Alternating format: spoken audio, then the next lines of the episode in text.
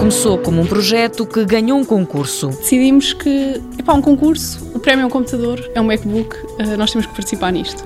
O resultado é que ganhámos o concurso, depois candidatámos a um fundo, mesmo na euforia da vitória, e passado talvez duas ou três semanas estávamos a ser convidados para apresentar a ideia como finalistas do fundo em São Francisco. Em três dias, Cristina Fonseca, da Talkdesk, estava a caminho dos Estados Unidos. Eram nove empresas, todas americanas e nós, portugueses, saímos vencedores e depois, durante o tempo que estivemos lá, tivemos contacto com alguns eh, fundos de lá e fomos convidados para uma incubadora das incubadoras top 5 dos Estados Unidos. Aceitaram o convite e os dois antigos alunos de Engenharia de Redes de Comunicações do Instituto Superior Técnico começaram uma aventura. Eu tenho 24, ou seja, aos 23 anos, eu estava na América a desenvolver a minha própria ideia com o Tiago, ele, ele é um mais velho que eu. O Talkdesk torna os call centers acessíveis a qualquer empresa. Tipicamente os call centers estão associados a grandes burocracias, a grandes contratos, só as grandes empresas é que conseguem ter um call center.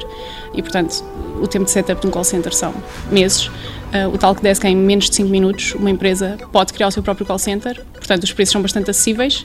E, portanto, as pessoas pagam consoante usam e não há contratos de longo termo, nada do género. Tudo através de um browser. Eu nem preciso de telefones para ter um call center. Só com o browser eu consigo atender os meus clientes e, e consigo saber quem eles são, porque nós uh, recolhemos informação de sistemas externos. Portanto, é tudo na cloud e basicamente temos uma, um provider de comunicações, ou seja, funcionamos também como uma operadora. Passaram de dois a quatro elementos e dividem-se entre Portugal e os Estados Unidos.